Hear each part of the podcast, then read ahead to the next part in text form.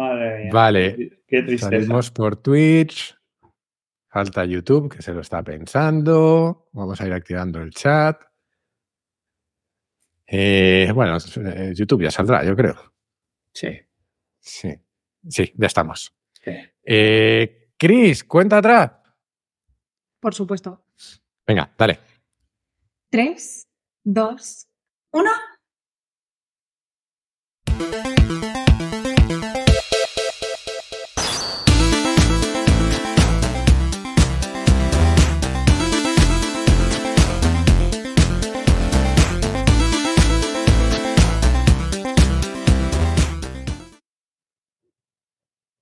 Bienvenidos a un nuevo Nada que Ganar. Eh, nos ha costado un poco, eh, problemas técnicos que nada tienen que ver con Apple, por más que Javi se, se empeñe. porque yo sigo No, no, no, no, no. Yo, yo sigo insistiendo que mis líneas rojas son no trabajo con aparatos Apple ni con Fisher Price. Entonces, a partir de ahí no hay ningún, ningún problema al respecto. Bueno, eso está bien. Eso está bien. Eh, lo primero, dar gracias a los que estáis conectados y a los que habéis esperado. Perdonad, eh, al final hay veces que las cosas se tuercen un poquito, pero al final se han solucionado, que es lo más importante de todo. Eh, Javi, ¿qué tal? ¿Cómo estás? Vamos a ir presentándonos. Pues muy bien, muy bien, muy bien. En mi gira eterna rollo Scorpions. Eh, pero bien, bien. Maravilloso. Sí, estás medio camino entre los Scorpions y Taylor Swift, ¿no? Eso es, exactamente. es- pues, efectivamente. Por- por- Bueno, si ganas el mismo dinero que ella, yo me encanta. No, es que eso es la parte del plan que no termina de funcionar. Ni tampoco tengo su culo, pero, pero es que alguno, algo tiene que fallar. Eso te ponemos a hacer sentadillas y o sea, Exactamente. Ya dos, ya dos es mi guía. Voy a dejar de ser panzón y voy a ponerme subnormal con culo duro. Es lo que siempre he querido ser. Chris, ¿qué tal estás? Sin neuronas, pero con culo duro. Pero yo con culo fenomenal. Yo, yo fenomenal, fenomenal. Eh, yo vengo a hacer sentadillas a la hora de comer. Eh, ¿Ah, sí? he, he elegido las neuronas y el culo duro porque pienso que solamente hay una vida y por qué no ir a por todas. Claro que sí. Óptimo. La ambición está infravalorada, di que sí. Eso es. ¿Y tú qué tal, Jaime? Pues yo le decía a Javi que, que estoy absurdamente estresado para estar de sabático. No sé cómo me estoy empezando a liar con cosas y voy ya to- todo el día con el agua al cuello. Así que no, no aprendo. De verdad, como el bonilla. Vayas fisias, de verdad. Es acojonante. Eso es lo que le pasa a la gente que no puede estar sin hacer nada. Y eso Claro. ya sabíamos que antes o después te iba a ca- acabar pasando. Ya, pero me está pasando antes de lo deseable. Pero bueno, da igual. Eh, eh, cada uno elige su veneno, que, que se suele decir, ¿no? Eh, oye, volvemos al, al formato habitual, eh, después de haber estado con, con Pablo hace un par de semanas, con Pablo Melchor, eh, en un capítulo que a mí me gustó mucho, creo que eh, lo comenté con Chris, eh, a, a ella también, contigo Javi no lo comenté, pero doy por hecho que también, aunque nos dieron algo de palos en, en YouTube, cosa que no me esperaba, no me esperaba nada. Por el es, tema. eh, bueno, sí, pero claro, pero es lógico y normal. O sea, estamos en tiempos de polarización extrema. Cualquier cosa es gestionada de la manera más subnormal posible y te van a encontrar cualquier arista, aunque seas una pelota de tenis. Entonces, Claro, y además, como nosotros lo tratamos con esa mano izquierda, ¿no? De llamarlo subnormal, pues. eh, es una manera de hablar. polarizados nosotros. Eso es Animus Yo Candy, estas cosas. Preguntan, preguntan en el chat que qué charcos va- vamos a pisar. Eh, pues no lo sé. No te, eh, me gustaría que hubiéramos preparado algo, pero no te creas. Eh, no, pero hemos preguntado en Twitter eh, y, y precisamente el primero que nos planteaban es básicamente lo que acabamos de, de contar. Nos preguntaba eh, Vanessa eh, ¿por, qué tener- por qué los humanos sentimos la necesidad de comprar packs ideológicos. ¿Por qué necesitamos eh, esperar a que el líder ideológico dé una opinión para, para opinar lo mismo y por qué necesitamos ir eh, eh, en masa?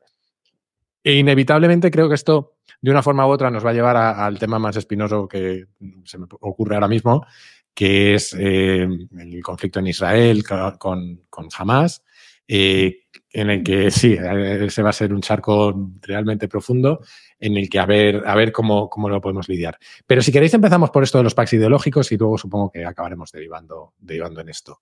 Eh, Chris, ¿quieres empezar tú? Eh, vale. A ver, yo creo que, hay varias contestaciones a, esa pregunta que son todas complementarias. Eh, la primera de todas es que nadie vive al margen de la sociedad y al final pues todos tenemos un trabajo, unos amigos, una economía, unos objetivos o no. Hay gente que no tiene objetivos en la vida y eso también es un objetivo. Entonces creo que al final, como no vives al margen de la realidad, o sí, hay gente que sí. Yo es que estoy muy, muy poco polarizada, como veis, hago los equilibrios todo el rato. Bueno, pues eh, al final, por narices, eh, te, vas a identificar con, una cosa o con la otra, ¿no? Al final tú eh, vas a defender un poco lo que tienes construido, sea mucho o sea poco, y ahí seguro que hay algún tipo de ideología que, con la que comulgas. Esa es una. La otra creo que responde más a algo que igual Javi o tú comentáis más en profundidad, que es eh, que los seres humanos somos animales sociales y necesitamos sentirnos eh, parte de una banda. No sé si somos animales sociales. En, realidad, en realidad es que estoy muy relajada. En, realidad lo que somos somos animales morales. Luego intentaré desarrollar eso un poco. Es Javi, yo le iba a dejar eh, vistas este último año que somos animales. Ya no sé. sociales, no lo sé, os lo dejo a vosotros. Eh, esa es la, otra. Y luego es que creo que eh, llevamos de un tiempo a esta parte que no es que eh, haya ideologías, es que parece que si no tienes una, eres imbécil o, ¿sabes? Entonces, yo lo, lo, vinculo a esas tres cosas. Javi, ¿quieres darle tú? ¿Querías desarrollar el tema de animales morales? A ver, bueno, es que hay varias cosas. Em, fundamentalmente nos estamos volviendo más agresivos contra la gente que se sale de carril, que eso históricamente es una muy mala señal, porque los problemas de verdad ocurren cuando los tibios son empujados a elegir bando, es donde ya empezamos a, joder el asunto. Y, y, lo de animales morales es un libraco que estoy leyéndome ahora mismo, que se llama Robert, de, que se llama eso precisamente, Moral Animal, o sea, por qué somos de la manera que somos y tal. Y básicamente la tesis que plantea es que eh, somos el único animal que, aparte de mm, tener nuestras típicas funciones clásicas de animales y tal, nos preciamos en tener una arquitectura moral. O sea, nos preciamos, digamos, de alguna manera en tener un criterio objetivo sobre qué está bien y qué está mal. Y además el problema que tenemos fundamental es que nuestro criterio objetivo sobre qué está bien y qué está mal, en el momento que trasciende de lo absolutamente obvio y de lo absolutamente mm, trivial, pues empieza a complicarse. Y reaccionamos muy mal, muy mal, muy mal a que nos lleven la contraria en términos de arquitectura moral. O sea, es, algo que es muy poco sorprendente al, al respecto. Y entonces, una arquitectura moral ajena permite una cosa que es maravillosa, que es, si hay algún fallo de arquitectura moral, no es tuyo. O sea, te permite como alquilarte un frac. ¿vale? O sea, es como alquilarte un frac. Te permite este ir aparentemente bien vestido, pero si hay un mal remate o está algo mal cosido o hay alguna cosa, la culpa es de la sastrería Cornejo que, te la, que te lo ha alquilado. Y es algo absolutamente eh, glorioso. Entonces, entre esa combinación de que necesitamos una arquitectura moral particular y de que los fracks no nos gusta comprarlos ni nos gusta hacerlos nosotros, sino que en realidad nos gusta alquilarlos, pues entonces estamos en esta bonita situación de mierda en la que nos encontramos ahora mismo, en la cual cualquiera que se sale de la fila le dan por el culo y en el momento en que tú eh, apuntas que esto está bien, pero esto no me gusta, o intentas hacer algo de salirte de tu pack e intentar comprar una cosa de cada sitio o no comprar nada de ninguna parte, pues tenemos todo el despliegue de insultos que incluyen eh, equidistante, tibio, caga poquito, oficialista, para chic, eh, blando. Eh, bueno, entonces yo solamente tengo que decir algo a toda la gente podéis venir todos y comerme bien los huevos por detrás del culo. Como dijo el profeta Zacarías en su retiro en el desierto. Sí. Este y, bebe agua. Yo no sé qué, haces con ese batido. Ponte un whisky. Después de esa frase, no cabe un batido. No, no, es que es, es, es, un batido. Es un triste, ¿Qué coño un whisky? Es un triste, batido, es un triste batido de proteínas porque, porque ya somos señores mayores y no nos podemos permitir copas de balón, copas de balón, pantuflas, que es como habría que expresar este tipo de cosas. No, pero de verdad estoy hasta los cojones, de verdad. Estoy hasta, hasta los cojones de gente cerril, estoy hasta los cojones de pack ideológicos, estoy hasta los cojones de defender, de gente que defiende lo indefendible y estoy hasta los cojones de gente que le estoy pagando el sueldo que está defendiendo absolutas mongoladas. Y ya está, y es así. Y decirlo de otra manera es, es, mentir. Menos mal que te hemos puesto, lo de warning explicit content. Exactamente. parental, parental advisory. Parental advisory. Eh, a ver, yo por añadir algunas ideas eh, que no han salido todavía. Em, y, leía esta mañana, creo que lo has retuiteado tú, em, Javi, eh, un hilo que ha hecho Antonio Edilla sobre el tema de Palestina, que creo que es bastante.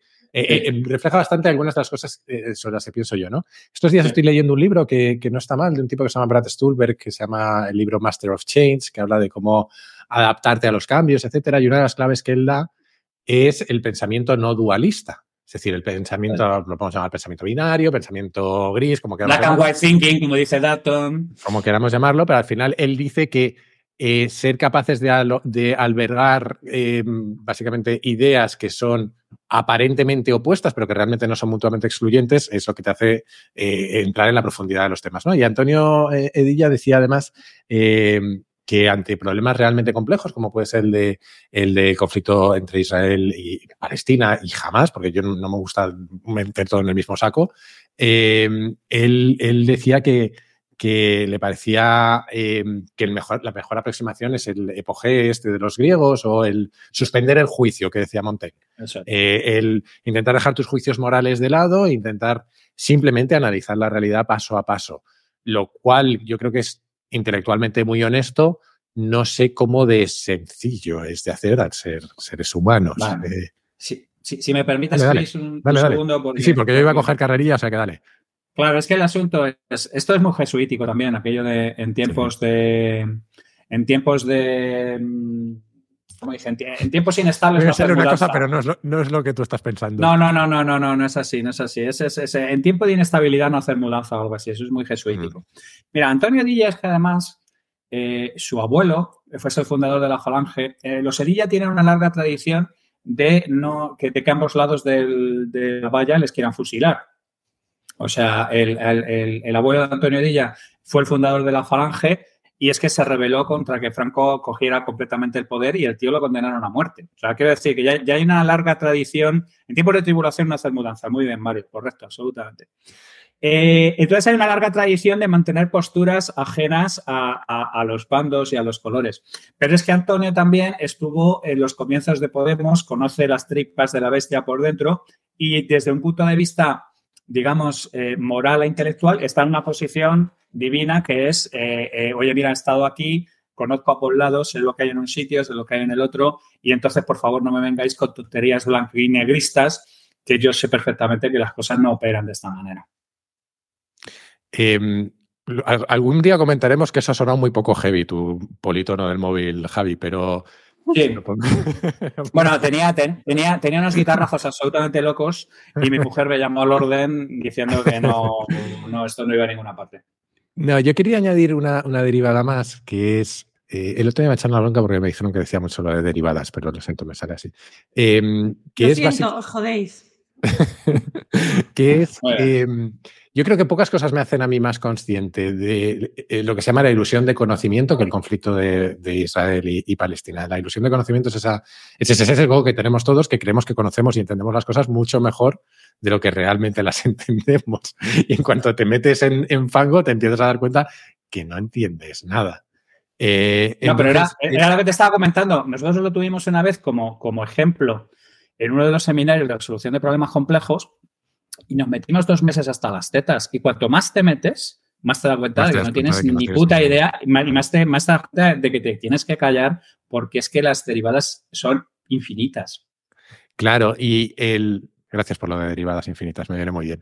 Y lo de... Eh, eh, y, y, claro, cuando, cuando te sucede eso o cuando estás en un entorno en el que realmente no entiendes, creo que los humanos racional, em, innatamente tendemos a comprar packs ideológicos que nos resuelvan la papeleta y decir, mira, así no tengo que pensar, esto me resuelve la papeleta y, arreglado.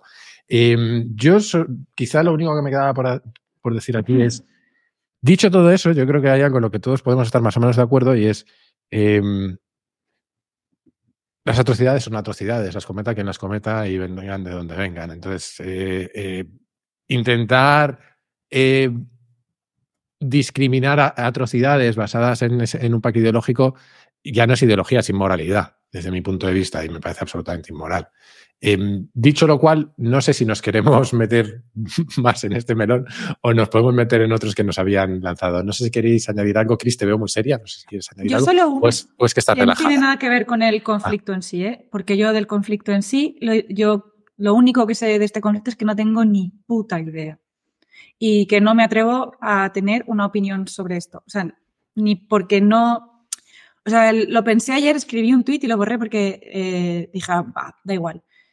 Es que creo que este conflicto ha sido ajeno a muchos de nosotros hasta hace una semana y de repente, desde hace una semana, hay peña que parece que sabía eh, lo que estaba pasando en Gaza desde hace 70 años. Entonces, lo único que quería decir es que a mí lo que me da miedo eh, en nuestra sociedad es la gente que, como ha dicho Javi antes, eh, con cargos institucionales y cargos públicos que son incapaces de tener ni un puto centímetro de moderación.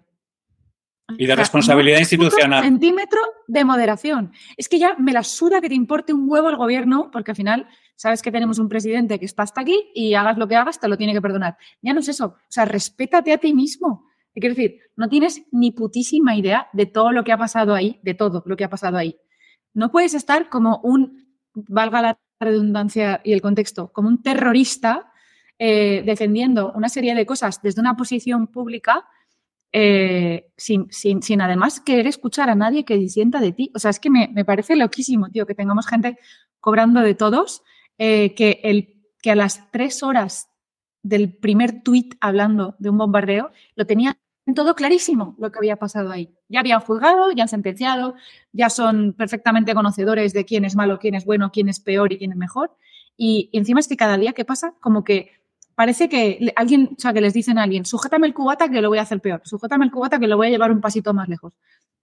A mí eso, me, aparte, en una sociedad que ya de por sí está polarizada, es, es el aprovechar para polarizar más, hacer política sobre algo de lo que, porque me juego lo que queráis, a que, o sea, si, no, si ni siquiera los historiadores son capaces de tener una opinión cerril sobre esto, ¿qué coño hace Yone Belarra diciendo que sabe quién es el malo, quién es el bueno? Vamos a llevar a estos señores, o sea, estamos locos. Podemos frenarnos un poquito y no tener que tener una opinión catedrática sobre cosas que se nos escapan a todos.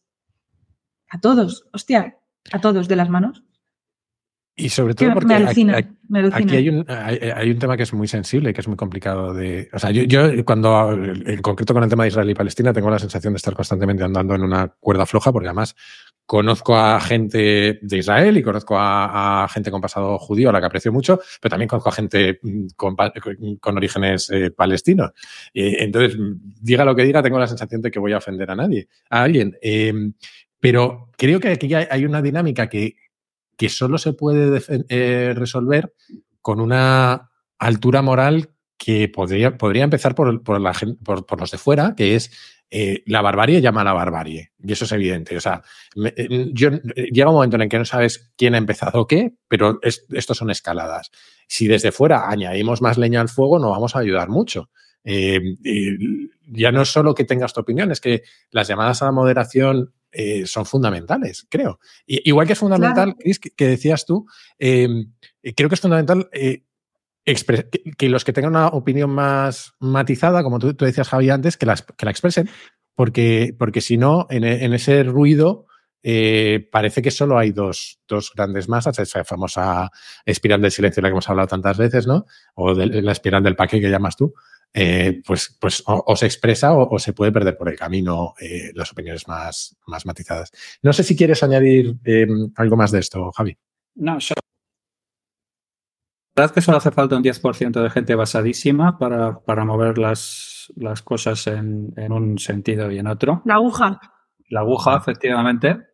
Y dos, es que es lo que dice Chris. A ver, ya es que trascendiendo de quién puede tener razón o no, trascendiendo del Dunning-Kruger, que es mucho trascender, oye, por favor, que tienes una responsabilidad institucional. O sea, mm, no, no, no, yo creo que en el proceso tan absolutamente brutal de descrédito de las instituciones, nos estamos, estamos rompiendo el juguete y yo no sé cuando haya que acudir a la autoridad para, para imponerla, qué nos vamos a encontrar. Porque si todas las instituciones nos las pasamos por los huevos, todas las responsabilidades institucionales nos las pasamos por los huevos y digamos de alguna manera el mínimo decoro que hay que mantener cuando estás representando un país, nos lo saltamos por intereses partidistas, pues nos está quedando un cuadro mm, de putísima madre. Y además es que, has dicho tú, independientemente de quién tenga razón, es que en temas como estos, casi nunca alguien tiene toda la razón. Claro, eh, es imposible. Es que es, imposible eh, y, creo que, lo que hay que hacer es reconocer eso, es reconocer, oye, aquí lo que hay es un conflicto que hay que resolver, no, no, no se resuelven los conflictos eh, peleándonos a ver quién tiene la razón. ¿Tuviste lo que hizo McChrystal cuando le dijeron que hiciera un análisis de Afganistán? Sí. McChrystal hizo un diagrama con 50 cosas interrelacionadas, un sistema complejísimo que había que solucionar todo y tal. ¿Cuál fue la respuesta del Pentágono? Mandarle para su casa. Pues eh, cuando nosotros en el seminario empezamos a trabajar en el asunto, que nos salió al final 40 cosas que había que trabajar sobre ellas. Mm. ¿Dónde ha estado la charla de las 40 cosas que hay que trabajar de manera simultánea para resolver el, problema? Para resolverlo, además, ¿cómo? ¿Cuál es una buena resolución? ¿Dos países? ¿Convivencia pacífica? ¿Cuál, cuál? Es que está todo mal definido desde el principio. Es todo visceral, es todo apresurado y es todo, como dice Chris, Danning Kruger de, gente eh, que, sabe contar con problemas con los dedos, manifestándose con una rotundidad absolutamente brutal en un escenario donde se han cometido, yo no recuerdo atrocidades a este nivel en, no sé si en mi vida, pero muchísimo tiempo. En tu vida, Javier. Sí, bueno, sí, claro, sí, claro, estaban los armenios, estaba. Lo, de la matanza de primogénitos. Lo de la matanza de primogénitos también estuvo bastante feo y ahí le moló bastante más. Caín y Abel y esas cosas. Eso es, exacto. Hombre, Herodes no era un santo, ¿eh? No, no, sí, sí. Lo de Sodoma y, Gomorra también estuvo un poco chungo. Sí, sí, quizás exagerado un poco. Pero ya me entendéis. O sea. Ay, de verdad. Eh, mira, nos hacen una pregunta que no sé, que es curiosa de, responder. Preguntan, no lo pongo porque va a ocupar demasiado, pero dicen, ante temas complejos, espera que se me ha saltado, ante temas complejos como estos, ¿dónde establecéis el límite entre voy a investigar esto y aprender sobre ello y esto es demasiado, me mantengo al margen y no tengo opinión? Yo creo que es complementario. Al menos yo me encuentro ahí ahora. O sea, estoy intentando aprender de lo que ha pasado históricamente ahí y no tengo una opinión porque no termino ni siquiera de entender lo que ha pasado contextualmente. En mi caso particular, como profesional del asunto, es básicamente la diferencia entre si me pagan por resolverlo o no. O sea, quiero decir, eh, me explico, el commitment que hay que hacer de recursos, de inversión de tiempo, de meterte a fondo, de escuchar a todos, de escuchar a todo el mundo, de hacer con este tipo de cosas, es muy difícil de justificar en una situación que no sea profesional. Entonces, donde no me meto a saco, básicamente lo que intento es ser consciente de que no soy capaz de expresar una opinión ponderada al respecto. Entonces, eh, son dos cosas. O haces un commitment de recursos para enterarte del asunto o cierras la puta boca. Sí. Bueno, yo creo que hay una tercera vía. Eh, pero es muy parecida en realidad. ¿eh? Em, mi, aproximación es, por un lado, eh, intentar enriquecer el modelo mental que tengo sobre, sobre ese problema y, cuando es tan complejo entiendo que me va a llevar toda la vida o que nunca voy a tener uno suficientemente completo. Y, mientras sienta que no sé lo suficiente, me, me voy a primeros principios y simplemente, si opino, opino sobre las cosas que creo que son indisputables. Eh, es decir, una atrocidad es una atrocidad. Eh, y creo que, esas son indisputables. O, por ejemplo, como decía alguien en el chat, que me ha gustado mucho el, comentario, dice, eh, pretender que el conflicto sea una sola cosa es una sobresimplificación que naturalmente no sirve para nada. La incursión de Hamas fue una cosa, la respuesta de Israel es otra, y todo ello en conjunto es algo distinto de las partes. Y es que creo que podemos a lo mejor lo que tú decías, no sabemos cuál es la solución a nada de esto, pero podemos analizar cada cosa por separado y decir, esto está mal. Es que, perdona, sí. Dime, dime, Chris. No, solo iba a añadir una, para no quedarme fuera del grupo, una tercera derivada, que es eh, podríamos debatir sobre... derivadas infinitas es un buen nombre de un grupo de Tecnopop, lo veo, lo veo claramente. Para el próximo podcast que montemos, ¿vale? Eh, yo, no, puedo con más podcasts. ¿Cómo de eficiente es eh, el sistema de derecho internacional? O sea, todo, todo el conjunto de hmm. instituciones, tribunales, mecanismos de resolución de conflictos que en la teoría construyó todo este sistema de derecho internacional y que en la práctica han valido para mierda y nada, literalmente, o sea, mierda y nada. Entonces, a mí, yo, desde la parte que me toca a mí, Javi, como resolutor de problemas complejos, eh, lo veo desde un punto, yo lo veo desde eh, que al final el sistema internacional de, derecho eh, es papel mojado y en este tipo de conflictos se ve absolutamente. O sea, que nos vinimos arriba con la ONU, nos venimos arriba con tribunales y cortes penales internacionales y esas cosas no sirven, no sirven para nada como sistema de incentivos no sirven para nada. Luego ya. Claro, pero, pero, pero porque rápida, es que el problema fundamental es que la gente se piensa que tú montas la ONU y ya está. La ONU la montas y enseguida te la van a hackear, como está ahora mismo accediendo a un montón de gente de lo que hay. Entonces, es, en realidad todas estas instituciones son software, deberían estar actualizándose porque es una guerra eterna entre espada y escudo que hay que mantener eh, activada. Y, a ver, mm, yo no quiero ser sonar tan desesperanzado en ese sentido. O sea, yo, creo que es necesario una serie de mecanismos transnacionales. El problema es que necesitamos comernos una Segunda Guerra Mundial para ponernos de acuerdo sobre este tipo de cosas, lo que decimos siempre, ¿vale? Entonces, para unirnos necesitamos una invasión marciana como en Watchmen o, como en XCOM, lo que hemos dicho tantas veces. O sea, es, es, terrible que única y exclusivamente nos pongamos a hacer lo que tenemos que hacer cuando las circunstancias internas son, son, son absolutamente terroríficas.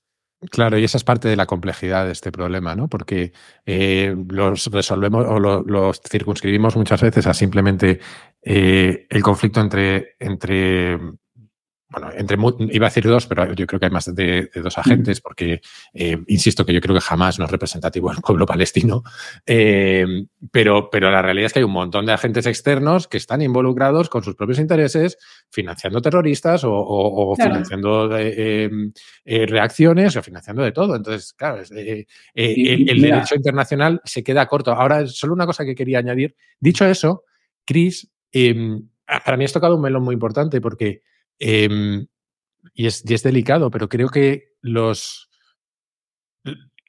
vuelvo a mi discurso de antes, creo que la barbarie solo se, resuelve con, alguien que tenga una altura moral y creo que los estados se les debe exigir esa altura moral. Y creo que el derecho internacional es la forma de exigir esa, esa altura moral y es la forma de exigir que si te hacen una, una, barbarie terrorista, no respondas desde esa altura moral y no te rebajes, ¿no? Y no lo digo solo por Israel, estoy pensando en los GAL, por ejemplo, o en, en, en, en la, la, en esa ejemplaridad de la que hablamos siempre, que creo que el Estado es el primero que tiene que ser ejemplar y, y que muchas veces no tiene que ser, no lo es. También entiendo que es muy difícil, porque cuando estás en esas circunstancias y en caliente y pasan determinadas cosas, es muy difícil ser em, eh, moderado y para eso está el derecho internacional y para eso estamos los de alrededor. Perdón.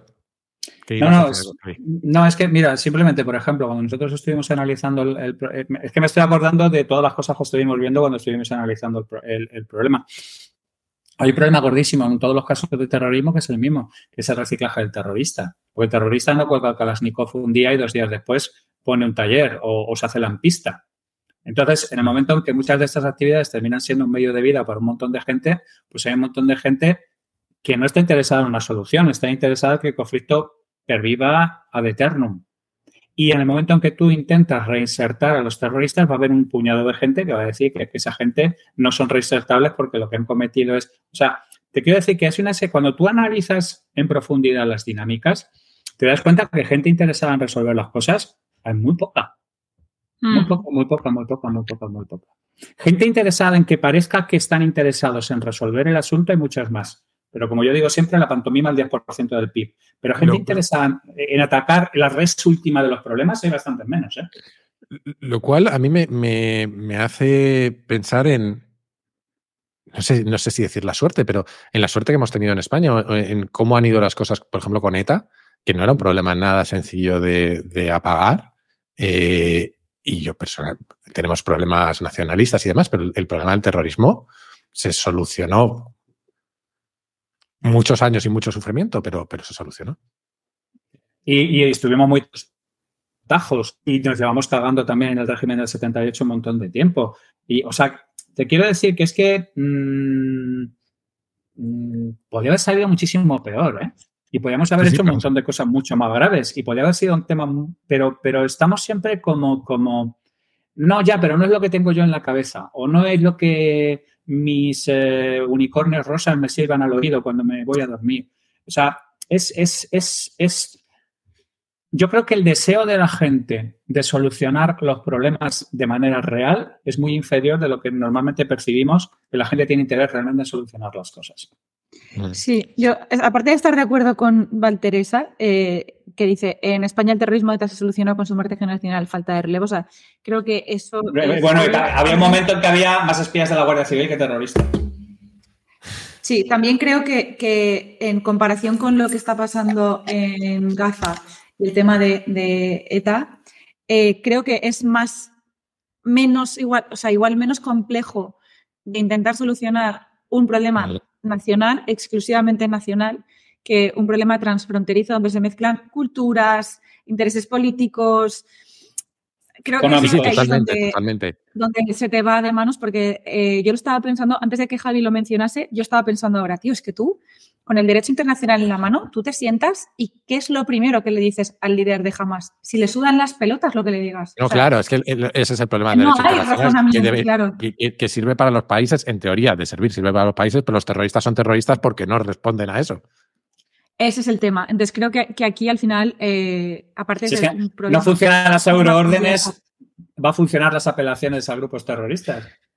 Nada, nada. Y, además, Chris, por, por, dar una referencia justo de lo que decías, que es una que se me había acabado de decir antes, eh, eh, a mí una de las cosas que me preocupa de este conflicto y, y por ejemplo, de la Ucrania, es, em, eh, no sé, Javi seguro que posiblemente lo has leído, no sé si tú lo has leído, em, eh, hay un libro por ahí que es El choque de civilizaciones, The Clash of, Civilizations, de Huntington, que es un libro de finales de los 90, que mucha gente creía superado, pero que analizas lo que dice y a ver, era, una, era un poco jugar a Nostradamus, pero hay cosas que, que, resuenan mucho con lo que estamos viendo. Y lo más jodido de todo es que lo que resuena es básicamente nuestras civilizaciones ancestrales que siguen chocando una y otra vez, muchas veces ancladas en la religión, pero una y otra vez no hemos sido capaces de superar esa, esa división eh, cultural.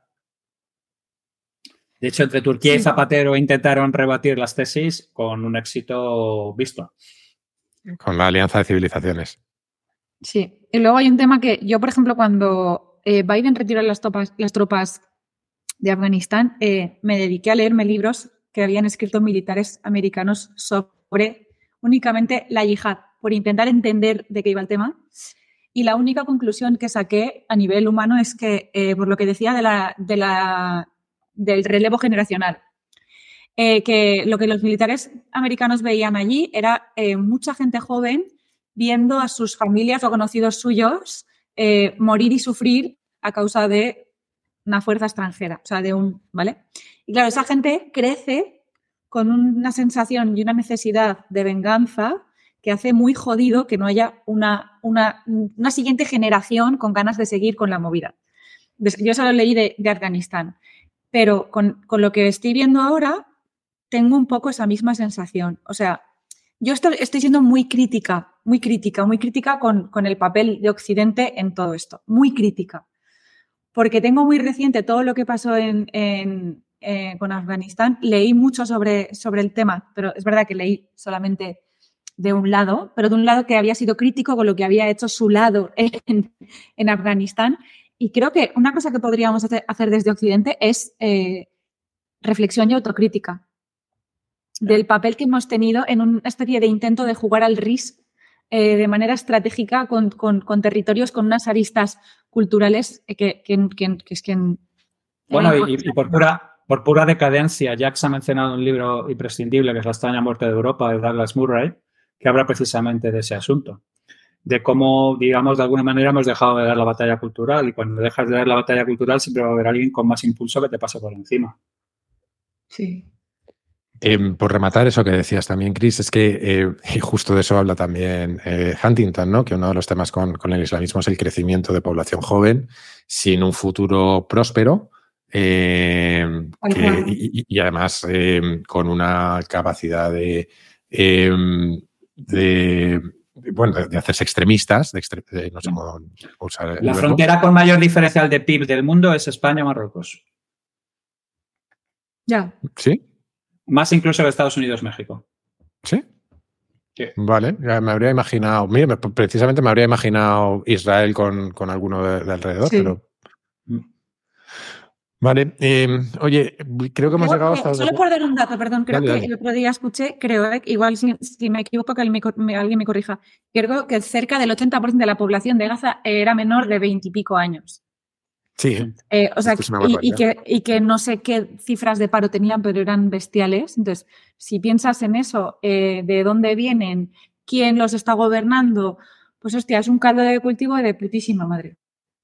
y que No. eh, eh, vaya a tocar un lugar común muy, muy manido, pero, pero que eso solo, creo que eso, se, se soluciona realmente con, con progreso y como con aquel famoso eh, plan Marshall que se hizo en Europa y cosas de esas, Sí. son las formas de solucionar esos problemas, Sí. pero claro, hay que, hay que meterse de lleno, Mucho tiempo y Eh, mucho dinero. claro, y muchas ganas, sobre todo muchas ganas. Y muchas ganas. Y muchas ganas. Eh, más, que, más que dinero, orquestación, porque dinero se ha mandado para allá a degüello. Ya. Lo que pasa es que se les entrega siempre en, en África a los warlords y aquí a Hamas. Mm. Entonces, ya sabes que es lo que te van a montar.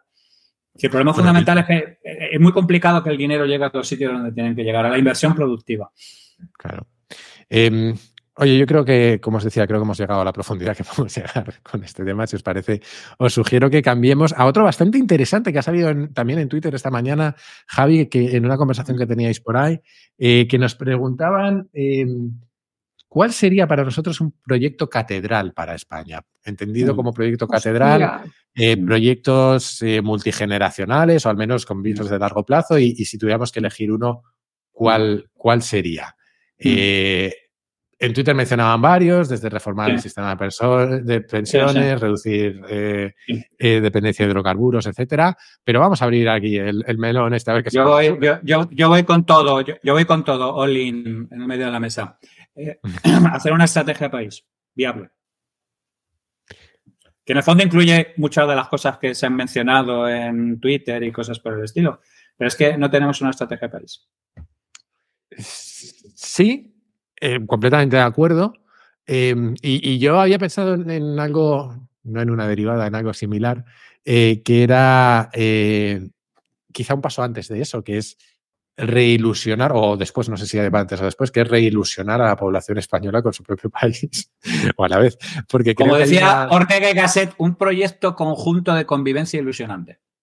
Sí, porque creo que tenemos una cierta. Y, y a veces no sé si somos demasiado críticos con nosotros mismos, pero tengo cierta sensación de que eh, nos, nos hemos abandonado a nuestro destino y a nuestro, y a nuestra, y a nuestro carácter. A nuestro carácter, ni siquiera a nuestro destino. A- a- Asumimos que las cosas son como son porque somos como somos, ¿no? De hecho, Em, Ortega, Ortega decía que desde Cuba se instaló una especie de sombra negra sobre el futuro de España de la que todavía no hemos salido. Hmm. Un mal de ojo de la bruja Lola. Novela sí, negra. No. O, de los ingleses y Yo, los holandeses. yo estoy de acuerdo con Jaime. Creo que el paso previo es, es reilusionar a la, a la gente, más que nada para comprometerla un poco con, con todo, o sea, para que se, se involucre un poco en, en todo. Lo que pasa es que, o sea, ¿qué me estás contando? Es que miras en el Congreso y solo te dan ganas de llorar.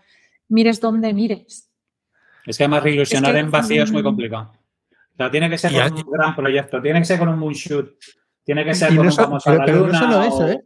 Javi, pero yo creo que no solo eso, creo que además no te vale un proyecto catedral. Eh, creo que necesitas un proyecto con entregables a corto plazo, aunque sea a largo plazo. Creo que necesitas Sí. ir demostrando progreso y, y generando. eh, o sea, creo, creo que un moonshot, el problema de un moonshot es que está muy lejano.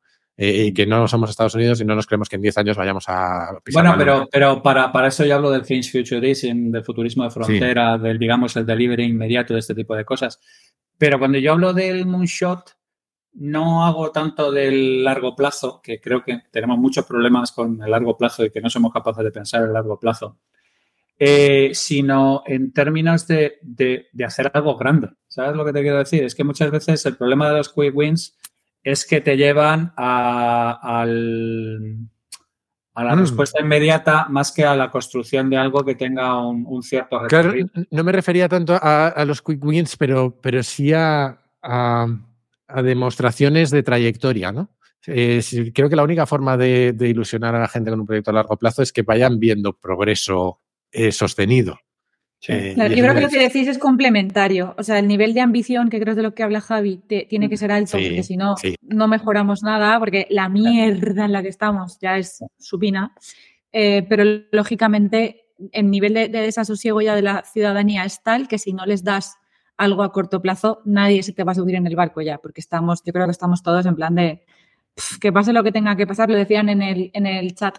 Mucha gente que dice eh, que pete, que termine de petar, que reviente, que, ¿sabes?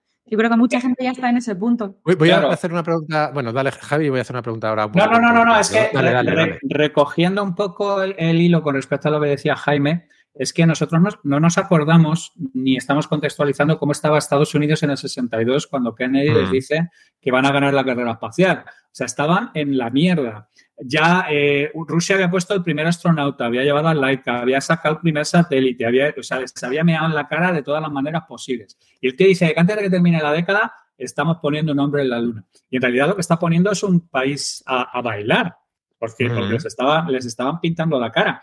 Entonces yo por eso digo que es muy complicado y, el objetivo es ilusionar, pero es que necesitas ilusionar con algo, necesitas un proyecto catedral, necesitas decirle a la gente, oye, vamos a hacer este tema. Sí, eh, iba a buscar una, bueno, voy a buscar una referencia mientras, pero iba a lanzaros una pregunta eh, un poco controvertida. Eh, ¿Lo tuvimos con la transición? Quiero decir, porque estoy pensando en mi infancia, eh, y yo sí recuerdo ese progreso paralelo y esa parte de mm. ilusión con sus problemas por el camino, ¿no? Pero, pero recuerdo quizá como esos hitos entregables, estaba pensando en la Expo o en las, o en las Olimpiadas, en, estas señales manifiestas de un país que crece, un país que, se desarrolla, que, que, de pronto empieza a, sentirse distinto a como era, ¿no? Em, no sé si lo tuvimos, pero es lo más parecido que puedo pensar en, en mi vida aquí en España. Mm, Chris, si no entras tú. Tira, tira. Tiro. Vale. Mira, vamos a ver. Es, está súper bien tirado. Porque además, si tú hablas con todos los grupos de la movida, toda la gente que hubo en aquellos tiempos te dicen que en aquellos momentos era como si hubieran abierto una, una tapa de una olla. Y todo salió y era todo colores, y eran todo posibilidades, eran todo oportunidades y cosas por el estilo. Pero te recuerdo que desde el principio había una rama de gente que se sentía desencantada. Jaime Darmiñán hizo la película del desencanto, querían una ruptura más traumática. O sea, digamos que, no hubo. Eh, yo creo que se nos paró el gas en el punto en el que ya prácticamente convergimos a convertirnos en un país más o menos casi homologable con el resto de Europa. Y ahí se nos, se nos, se nos cayó el gas porque el tema era que estábamos muy atrás y que teníamos que ir cogiendo el pelotón de delante y hoy el mercado común, oye, la Expo, oye, las Olimpiadas, oye, podemos hacer una serie de cosas, oye, somos un sitio donde podemos hacer... Donde... Y, en un momento dado, como no tenemos una estrategia país, atrajimos un montón de capitales, pero no las pusimos a, decir qué es lo que queremos ser en 30 años. Mira, tú puedes hablar de Singapur. Singapur es un sitio que a mí me fascina. Tiene un dictador absolutamente mm, mm, fascista, o eh, eh, aquello es una cosa completamente intolerable, pero el que convirtió a Singapur, que era el país más mierda de todo el sudeste asiático, en una de las top en un periodo de 30 añs. Yo no estoy diciendo que quiera eso, pero lo que estoy diciendo es que si tú quieres ir desde un sitio a otro, necesitas un gran plan, necesitas algún tipo de, North Star enorme, como Japón. Japón completa, eh, estuvo completamente destruida, reventó el mundo hasta llegar a los 80, a los 90 y de pronto se le fue el fuelle y llevan en esta inflación 30 años, una, una cosa como ni chicha ni limona, ni son grandes actores ya en el mundo de ninguna clase, tampoco ya son, tampoco han bajado lo suficiente como para convertirse en algo, están en ese territorio tibio y, y blandengue. Entonces yo personalmente creo que es que los países no son muy diferentes a las personas, que necesitan un objetivo al que ir detrás y una especie de liebre de, la cual tirar. Y según tengas más necesidades de transformación, tienes que fijarte objetivos más grandes. Y entonces yo tengo la sensación que estamos en una especie de galvana modorra siesta rara desde hace 20 o 30 años. Y por eso estoy hablando que yo creo que lo necesitaríamos es una estrategia país. incluiría muchas de las cosas que, nos han planteado en, en Twitter. Eh, estaba buscando una referencia antes que, ya he encontrado porque no quería decirla más mal. Eh, seguro que es una historia que, es mentira, pero que es, es muy bonita. Que, dicen que Kennedy en el 63 visitó la NASA y se encontró con una persona que, de la limpieza y le preguntó qué estaba haciendo tan tarde en el edificio. Y la persona le respondió, señor presidente. Poniendo un cohete en la luna. Estoy ayudando a poner al primer hombre en la luna. Eh, que seguro que es mentira, pero, pero que es, es, un poco lo que resume lo que estabas, lo que estabas diciendo. Eh, Cris, te veía asintiendo y un poco seria. No sé si querías añadir algo. Es que estaba, yo estaba dándole vueltas. Me pasa un poco como con el conflicto de Gaza. O sea, sí tengo claro que, que hace falta un proyecto, pero a la vez tengo, las, tengo también claro que hay un montón de cosas que son bloqueantes. Por ejemplo, eh, lo he leído por el chat y, estoy súper de acuerdo. El nivel de gasto público. O sea, el nivel de gasto público es súper limitante para España ahora mismo. Eh, el hecho de pertenecer a entidades supranacionales a, a las que les ha cedido soberanía es súper limitante para España a la hora de definir cualquier tipo de proyecto de esa envergadura. Y el tercero es que, por supuesto, eh, tu nivel de, tu, nivel de clase o nivel político eh, es súper limitante. Pero esto último me parece que, ya lo han dicho por ahí, es un poco lo que está pasando en el mundo en general. Eh, pero cuando lo he pensado, me, pasa algo y es que me doy cuenta de que España ha cedido muchísima soberanía a, a la Unión Europea y que a partir de ahí cualquier cosa que quisiese diseñar o implementar va a estar súper limitado. O sea, súper limitado. Y no estoy, no estoy diciendo salgamos de la Unión Europea, ¿eh? estoy diciendo que un proyecto de un proyecto catedral, no sé si debería pasar por eh, primero tener políticos a los que en Europa quieran recibir, escuchar eh, y, tomar en serio, ¿no? Porque, porque al final es que cualquier proyecto catedral va, a necesitar o va a implicar una serie de decisiones a nivel económico que te tienen que validar en Europa. Sí, lo que pasa es que Mira, a lo mejor eh, soy demasiado. Antes Javi decía que, algunos nos llaman oficialistas, lo decía por mí, porque le he contado que en Twitter me, llamaron oficialista el otro día, que me hizo mucha gracia. Eh, y a lo mejor soy demasiado oficialista pensando esto, pero yo es que no creo que la mayor parte de los problemas o, de esa estrategia de país que pudiera necesitar España eh, no fuesen a ser apoyados por Europa en, el camino de soluciones. Que creo, no tengo nada claro que, ese sea el obstáculo. Creo que son obstáculos más internos que externos. Es que yo tengo la sensación de que Europa, a otro nivel, está enferma también. También, claro. Sí, claro, claro. Y entonces cuando tú estás en Bruselas de lunes a jueves llevándote lo muertísimo, pues no estás particularmente identificado con la problemática local que hay en un montón de sitios salvo que seas alguien que realmente se tome en serio su trabajo.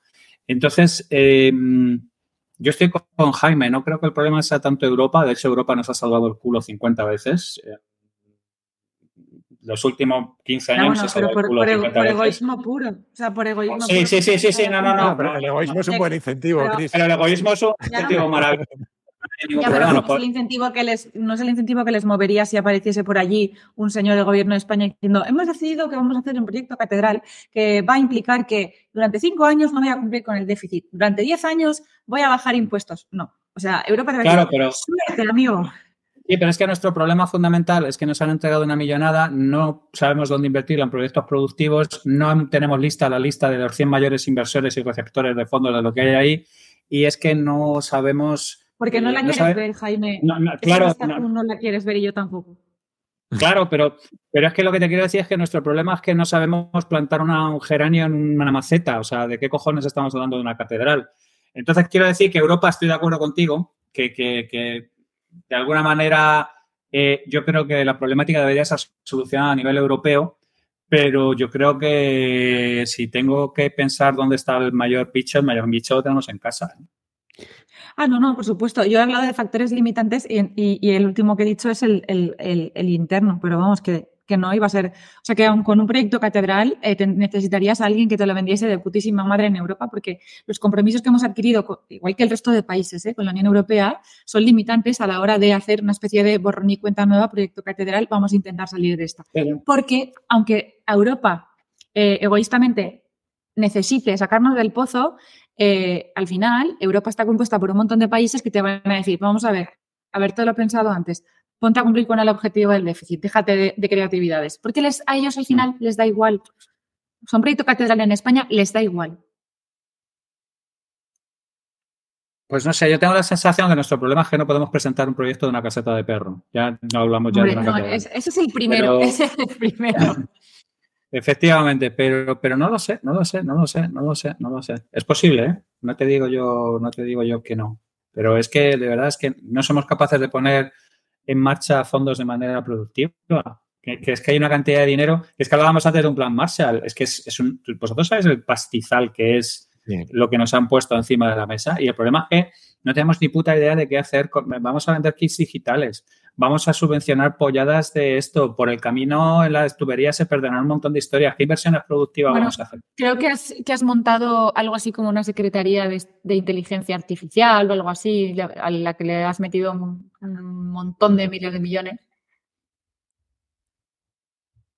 Tampoco preguntan, ¿eh? O sea, tenemos un, A quien le toque esa responsabilidad, tenemos un estamento que ni siquiera pregunta, oye, ¿alguien tiene alguna idea para esto? No. Mm. No sé. Em, alguien decía por el chat, eh, y lo has mencionado tú también, Javi, que, el resto de Europa no está mucho mejor y yo tiendo a pensar que, también mm. parte del problema es ese. Porque lo otro que, falta es un modelo a seguir. Si tienes un modelo a seguir, al menos tienes a alguien en que fijarte. También llamado estrategia país o estrategia UE o llamarlo no, Pero quiero decir, quiero decir eh, para bien o para mal, con sus diferencias, Estados Unidos lo fue durante mucho tiempo ese modelo a seguir. Creo que da sensaciones de agotamiento. Eh, en los países más cercanos a nosotros tampoco hay un modelo muy claro. Miras Francia, Unidad. y, la gente, la gente viene, vienen con modelos de agárrate y no te menes, ¿eh? porque yo China lo veo como un modelo. Mm, claro, a seguir, no sé. Es que esos modelos además implicarían algo que en las empresas es muy difícil de hacer, no te digo en un país, que es un cambio cultural. O sea, que es cambiar la cultura entera de, un país, cosa que, me parece complicado. Eh, no sé, eh, yo creo que esta gente, he visto a alguien por ahí que decía que tenía plancha, yo creo que deberíamos ir, ir rematando, si os parece bien. Eh, podemos ir yendo a, las recomendaciones a las recomendaciones que, queramos hacer. Yo he soltado ya como tres o cuatro, o sea que probablemente me voy a repetir. Pero, pero Javi, si quieres ir tú y, luego Chris, que la veo ahí pensando. Pues mira, no, es que lo estoy buscando, estoy buscando. Ah, pero si lo tuyo, es fácil, Chris. Venga, vamos siempre a. Jason Momoa. Esto es Jason Momoa en una sitcom que está haciendo con los de Friends y, ya está. Vale. Venga. Vamos a ver, de los que estoy leyendo últimamente, ¿qué más me han gustado? Em, me estoy leyendo la biografía de Pepe Domingo Castaño, que se murió hace relativamente poco, que se llama Hasta que se me acaben las palabras. El tío es muy lírico, es muy, muy curiosa la, historia del, señor en cuestión. Estoy leyendo un libro sobre artistas de la época New Wave que se llama Mad World. ¿Por qué no? Efectivamente, ¿por qué no? ¿Por qué no sumergirme en The Human League y Duran Duran y, y Spandau Yo a Javi me lo imagino entrando en la tienda Kindle y dándole el botón de aleatorio. A voleo, a Sí, eso es. Sí, sí, es que... aleatorio. Es que es así, sí, para que no vamos a El botón este de, Google de voy a tener suerte. Pues sí, sí, sí. Eh, este ya he recomendado el de Moral Animal de, Robert Wright, que me ha gustado mucho. Y en lo que estoy últimamente metida de huello, y de hecho algún día me gustaría hablar del asunto, es, estoy metido en, la magia a saco. ¿En la magia? En, Cuando sí, sí, en magia. En, pensamiento mágico, en misdirection, en llevar a la gente de un sitio a otro, en currarte los, los trucos brutales, lo imposible que es diferenciar eh, magia de, algo lo suficientemente bien hecho para paseando, para paseando a, al ah, otro. Claro, ¿no? A Clark, efectivamente. Entonces, de, tengo varios, tengo varios aquí y me han gustado varios por diferentes razones. Pero bueno, hay uno que me gusta mucho que se llama How Magicians Think, cómo piensan los magos, de Joshua Jay. Que es meterte un poco en la cabeza de cómo funcionan los magos, que a mí me es bastante familiar, porque tiene mucho que ver con la parte de esta resolución de problemas complejos. Pero me ha, me ha gustado muchísimo. Chris, ¿vas? Yo dos, sí. estoy que lo tiro, ¿eh? estoy leyendo un montón. Eh, me he hecho muy aficionada al Kindle. El primero es Cómo la vida imita el ajedrez, de Kasparov. Me está chiflando ese libro. Eh, habla sobre, o sea, lógicamente hablas, o sea, habla sobre cómo él en su vida ha detectado que hay muchas situaciones que se parecen a las partidas de ajedrez y además en cada capítulo te cuenta dos o tres experiencias suyas como ajedrecista para apoyar eh, sus, sus, teorías.